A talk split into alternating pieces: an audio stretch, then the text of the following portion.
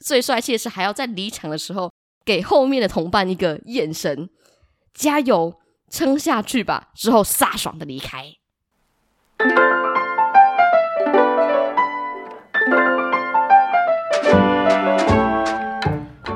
Hello，大家好，欢迎收听《管不了这张嘴》，我是小赖。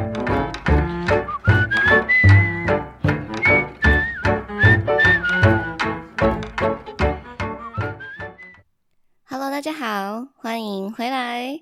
我是端午节这一周好好放了假的小赖，但是你们可能现在听到我的声音，会觉得我声音哎有点不太高亢，有点低沉，绝对就是因为在端午节的这周讲了太多的话，所以现在声音就是属于一个比较有磁性、比较低沉的一个，我们说舒眠的、舒眠冥想的音效，大概就会是这样子。就是讲太多话，然后现在没有办法好好的，就是有一些比较亮眼的高音，就请大家多多见谅。会不会大家早上听这个听一听就觉得干好想睡觉？哦？我之前有跟大家讲过，因为身为老师的关系，声音就会有莫名的一种频率，会让人家听了就很想睡觉。不管今天讲的再有趣，但是你只要配这个声音，你绝对就是可以一觉到天亮。课堂当中非常的好睡，大家可以体验一下我学生当初上课的心情了。那今天呢，就是来跟大家分享一下过去的这一周有没有发生一些有趣的事情哦。上一周算是蛮久违了，去了高雄旅游。嗯，我上一次对于去高雄的印象，其实已经是非常久之前，没有到那种什么十年呐、十几年那种。毕竟我现在也没多老。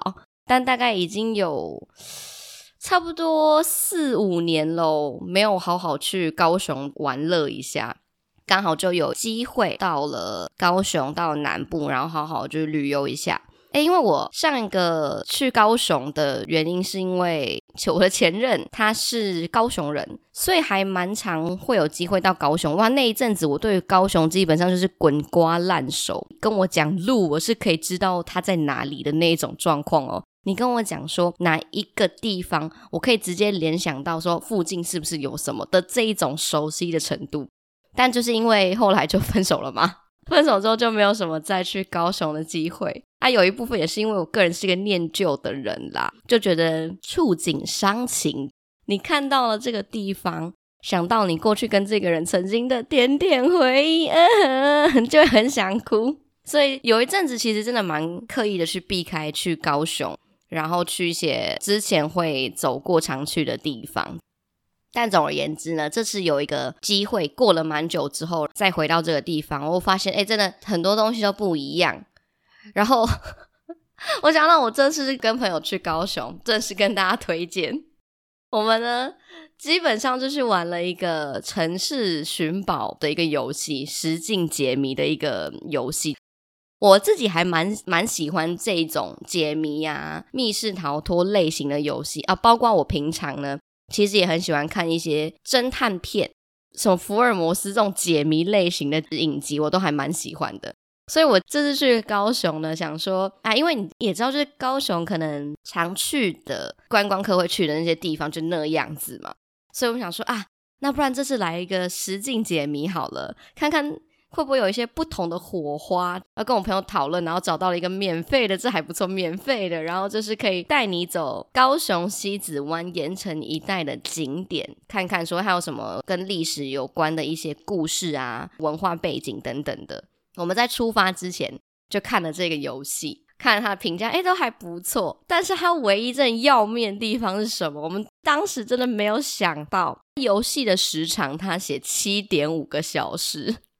大家可以理解七点五个小时都在解谜是怎么样一个荒唐吗？就是你今天被关在一个大型的密室逃脱，然后你要解七点五个小时的谜，你才可以逃出这个房间的一个概念，超级夸张。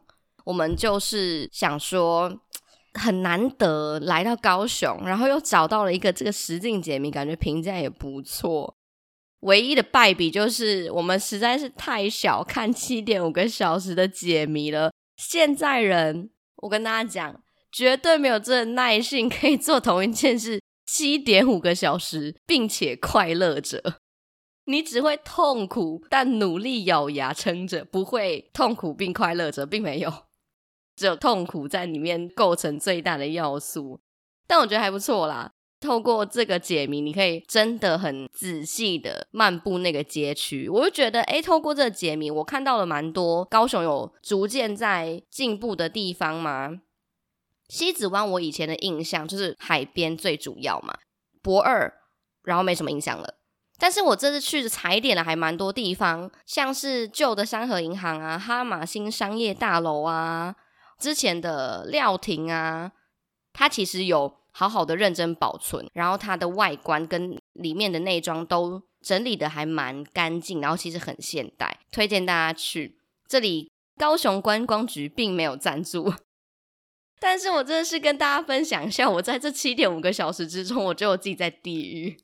因为高雄真的太热了，本身是北部的小孩，我跟你讲，北部的小孩有一个特色，就是今天呢，只要天气好，大家一定发文。因为北部天气实在是烂到一个无可救药，你只要突然太阳一露面，你今天天气很好，我跟你讲，大家那天心情基本上就是一百分，然后大家就会开始在那个 IG 啊，或者是一些其他的社群媒体的平台上面讲说。今天天气好好哦，真不可思议。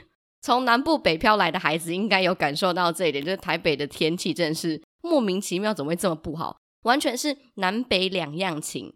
要准备去高雄之前，我原本还在犹豫，想说要不要带防晒。台北基本上真的，如果都待在室内的话，其实还好，阴天的成分也居多。所以我那时候在整理行李的时候，还在认真思考，想说。到底要不要带防晒乳下去？但是思考到想说，毕竟是高雄嘛，还是带一下好了，带一下 U 比保险保险一下这样。结果我真的下去，我晒到我发疯，因为我本身是一个其实非常容易会晒黑跟晒伤的人。诶，有些人是那种他就算可能晒就是红红的，那一下就没事。我就是那种晒了红之外，他就会开始转黑。我是转黑型的这种体质。第一天下去，我穿了一个背心。我那天晚上照镜子，就发现我两条手臂基本上就是已经有个晒痕。我在高雄完全没有心情发文说哇天气好好哦，基本上努力的在这个热度当中求生存。我真的在此给所有高雄人或者是南部的孩子一个 respect。身为台北这种都市草莓温室里的花朵，一次晒到太多太阳，我就是会发疯。南部就是有这么好的天气，大家努力的在太阳底下工作，我真的觉得非常厉害。但总而言之呢，我们那天就是在高雄大太阳顶着大太阳，体感温度三十八度的温度下解谜七点五个小时。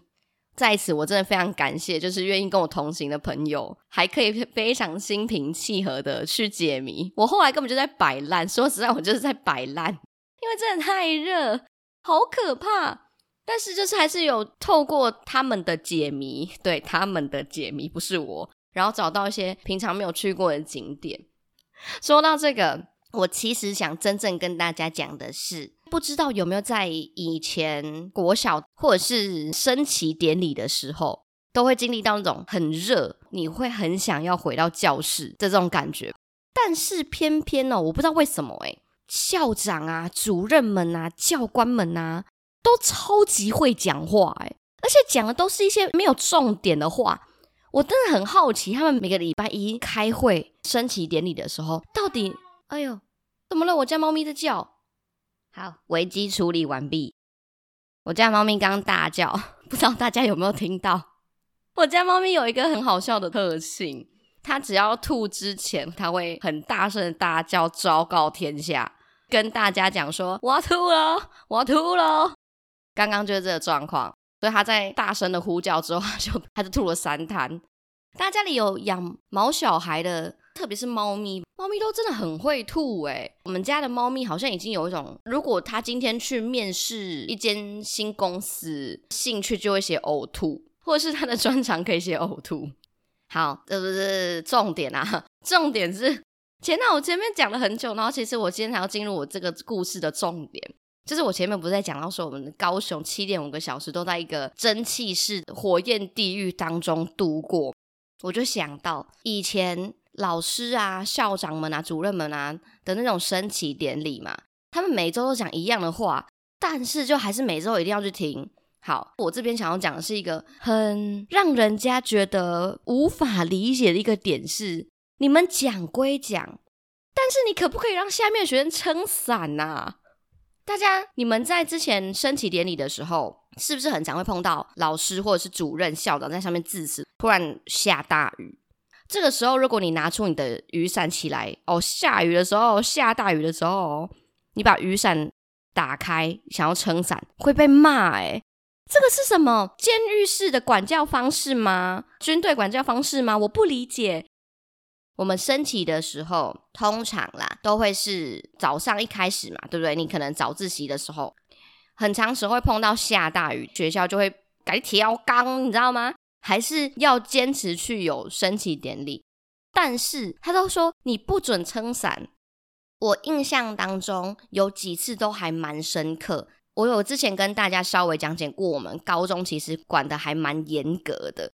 在下大雨的时候，有一次声音声突然下大雨，想说要从我们的包包里面拿出雨伞来，一撑起来，马上就是被台上的教官点名说：“那个几年级班的，凭什么给我撑伞？你给伞给我收起来！”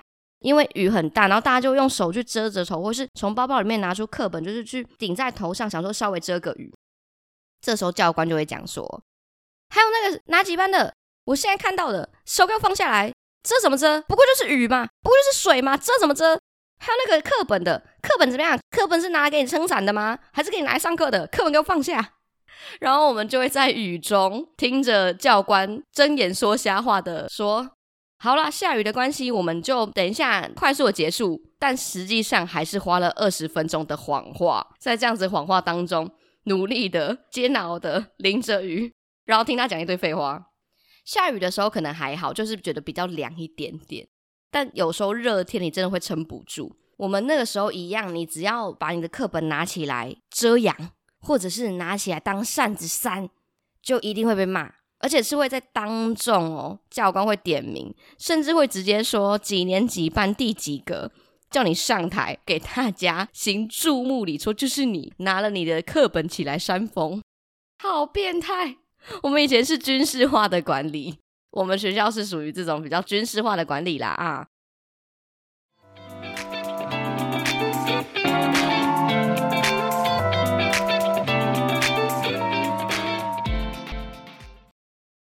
在国小的时候，其实我们就养成这种需要升旗的这个文化、传统、习惯等等之类的，随便怎么叫它。以前的夏天呢，也还是很热，但是小时候并不会想到说你要拿课本起来折，你知道小时候比较天真、单纯、可爱，所以我那个时候呢，因为我真的非常讨厌站在太阳底下听一些很没有意义、没有营养的话。大家，我从以前就有这个习惯，你要跟我讲话可以，但是你要让我觉得你讲的有道理。我就是这样子很硬气的小孩。你要跟我吵架，你要让我相信你的说法，可以，那你就是说服我这个东西有用，我必须要听。我从以前国小就是这样，但非常无奈，你在升旗的时候，往往并不会碰到这种非常有道理的时刻，它就是一个无意义的，你不知道为什么要去，你不知道今天这个会议到底在讲什么的这一种机会。所以我以前呢，面对这种时候，你没有办法去跟人家 argue 说你不要去嘛？因为老师叫你去，你就去啊。小时候你不会想那么多。但我要在这里面怎么样好好的求生存呢？又是在很热的时候，我通常会做一件事情。这个东西真的很不好，但搞不好很多人用过。我以前就会假装我中暑，我以前就会觉得差不多到了某一个时间点的时候 啊，看差不多可以开始中暑了。那这里面当然会有一些失败的机会。因为老师会觉得你这个中暑的状况没有这么的严重，所以呢，你就还是会必须被迫，就是假装你非常非常不舒服，然后继续在那边听老师讲话。我还为此呢，小时候就去查了中暑会有怎么样的症状。我为了要你知道讲求演技逼真，所以必须要去做一点调查。哎，大家应该是吧？装病，你今天装病，你要装的香一点啊！你今天装说你中暑。你就会知道说中暑有哪些相关的症状嘛？啊，你这样演起来才像啊！中暑通常包括就是啊，你可能体温升高嘛，那你会觉得你的皮肤很热很烫，你会觉得你呼吸不过来，觉得你心跳加速、头晕、呕吐、恶心啊，这种觉得你自己好像发烧了，基本上就是我当时常用的借口，因为我真的不想听那些废话。我有几次真的有成功，那时候一样就是老师讲话讲了很多，就是讲了很多废话，然后我又很热。我那时候就开始跟自己催眠说：“你现在很不舒服，你现在真的很不舒服，你觉得你好像发烧了，头很晕，你觉得无力继续以这种非常公正的站姿这样子站着，你好像没有办法做到了。”我开始就会跟自己心里喊话，久了之后，你就会发现，想说：“哎，我真的渐渐的觉得我的头好晕哦，我觉得我好像有点呼吸不太过来，换气不太顺。”我觉得我好像很想吐，然后我就会举手跟老师讲：“老师，我觉得我好像不太舒服。”老师就会说：“哎，这好像是中暑了。”我就在那个时候，我的人生理解到，原来这些症状叫做中暑。从那次之后呢，我就会偶尔偶尔的尝试用中暑这个理由来逃脱必须要升起的命运。以前还有一个。很莫名其妙的心理，就是如果你真的假装中暑成功了之后，小学生你能够在这个这样子重要场合缺席，是一个何等特殊的存在跟待遇。我那个时候如果真的有成功的，我就永远就记得成功的，因为这样子被请回教室休息的时候。我都会默默在离场的时候转头看了一下我的同伴们，想说姐先走了，接下来就交给你们了，然后再很帅气把头转回正面，假装很不舒服的走回去。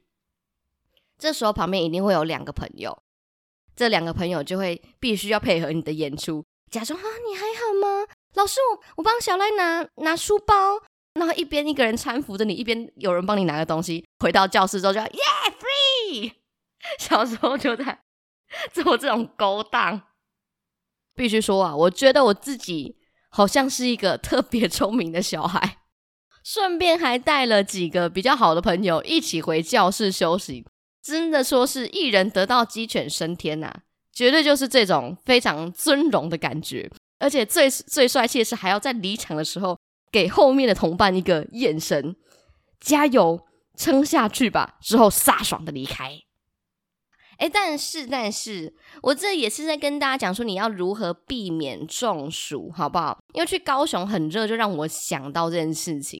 我小时候到底是怎么样，就是逃过这种热的折磨？一方面，我又觉得这个东西你知道很不合理，那我干嘛要听？所以，我现在到现在这个习惯还是有一点小小的延续。大学的时候，其实学校会有一个。像是打扫时间这种，应该大部分都会有这种服务学习。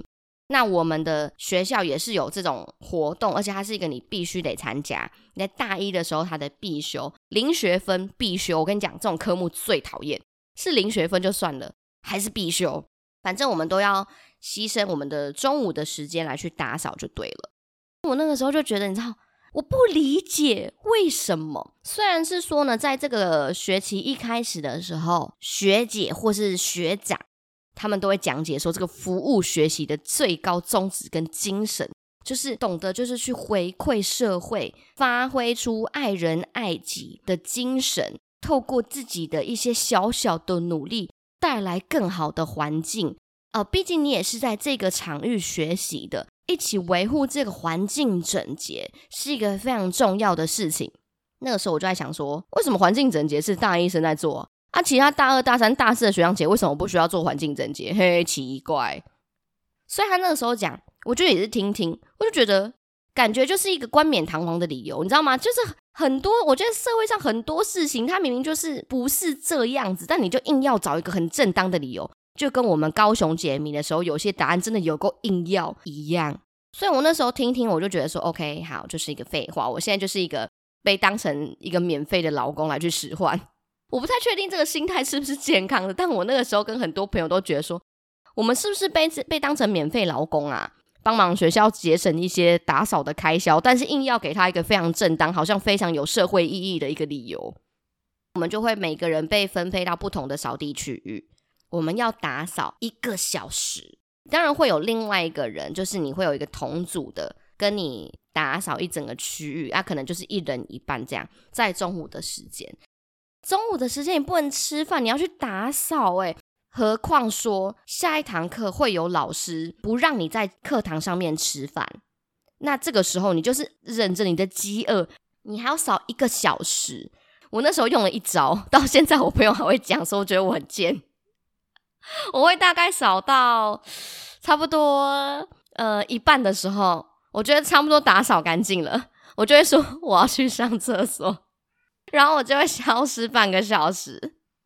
到差不多快结束的时候，我再出现，然后再继续拿起我的扫把，然后扫一扫。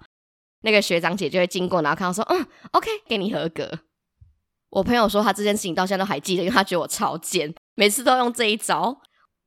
同一招呢，我在上大学某一些我觉得比较没有用的一些科目的时候，我也会使用。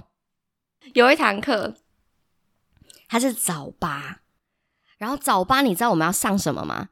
早八我们要上文法跟写作，大家知道文法跟写作平常就已经是非常不让人感到愉悦了，你又在早八的时候，早八这件事情它的使用期限只有在你高中跟国中的时候，到了大学之后，早八基本上它就是属于一个酷刑的存在，你的那些良好的作息会在你升上大学的时候一夕被打坏。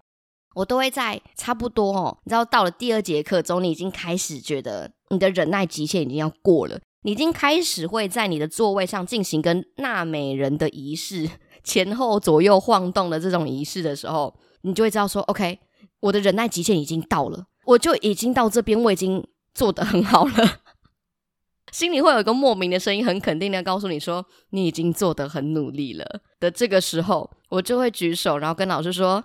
请问我可以去厕所吗？同一招，我就用同一招，然后在厕所里面大概待个二十分钟。啊哈！我从以前就学习如何在生活的夹缝当中努力的求生存，怎么样让自己过得好过一点？不是嘛？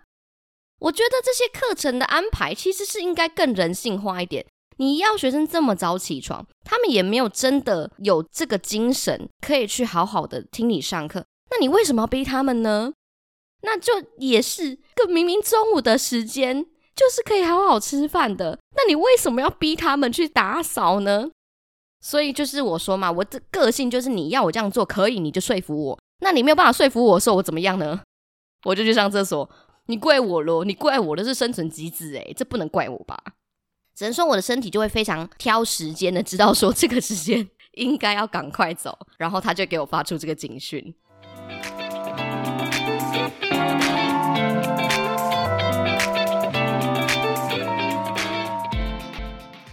对，这个就是我上次在高雄非常热的状况之下，想到我之前呢国小发生的一些趣事，跟我怎么样逃脱一些我个人觉得比较没有意义的一些活动，跟比较没有意义的一些会议啊内容等等的。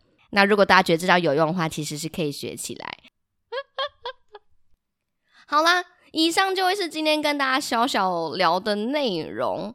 那不知道大家在面对这个酷暑有怎么样子一些解决方法，或是解套方法，或是呢，如果你有一些小撇步，帮助你怎么样去逃过一些会议呀，呃，也欢迎分享给我，好不好？我还蛮想知道，毕竟我不能一直用同一招，你知道吧？我现在跟大家讲完之后，我以后还能用十吨这一招吗？我不晓得，不行，我们必须要成为一个有神秘感的人，所以就请大家也分享一些给我，或是分享给大家。好。以上就是这次的内容。祝大家在这个炎热的夏天可以好好的、健康的活下去，每一天都是新的一天。就这样，那我们就管不了这张嘴，下次见喽，拜拜。